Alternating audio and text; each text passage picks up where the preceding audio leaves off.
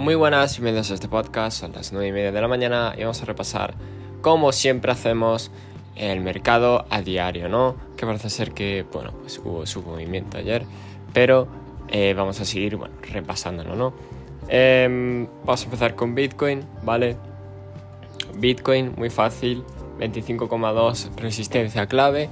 En diario está alcista, en 4 horas sigue alcista pero dejando cierta mecha bastante fea en los 24.800, 900. Mecha bastante fea en mi opinión.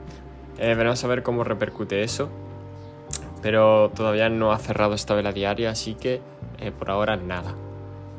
Si me voy a los índices, bueno, eh, por ahora apertura alcista en los futuros, tanto en el SP como en el Nasdaq.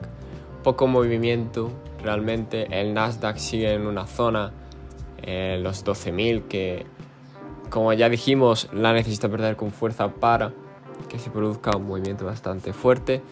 Eh, la tendencia al diario por acción del precio sigue siendo bajista.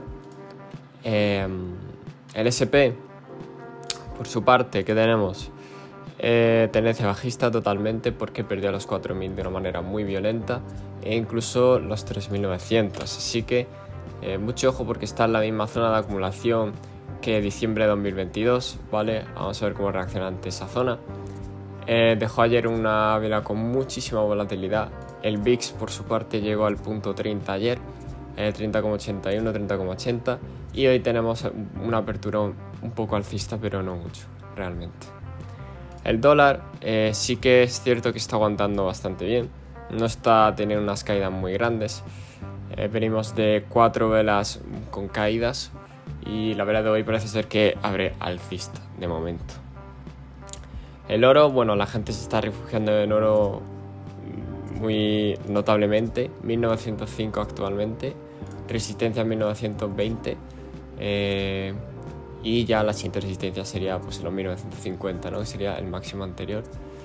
en cuanto a estructura, bueno, eh, si hablo de una macroestructura, eh, hasta que no supere el máximo anterior, mm, debería ser bajista.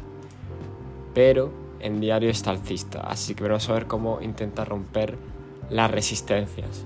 El resto de las criptos, bueno, eh, bajistas, la mayoría, algunas con muy pocos porcentajes al alza por, por este mechazo que ha dejado Bitcoin a la baja, con gran volatilidad. Y realmente poco más. Eh, hoy no hay mucho movimiento, ayer sí que hubo, pero parece ser que hoy está un poco más calmada la cosa hasta por lo menos que abran las, las bolsas. No me enrollo más, espero que este podcast sirva de algo. Eh, recordad que no consigo tu financiero ni nada de eso y nos vemos en el siguiente podcast.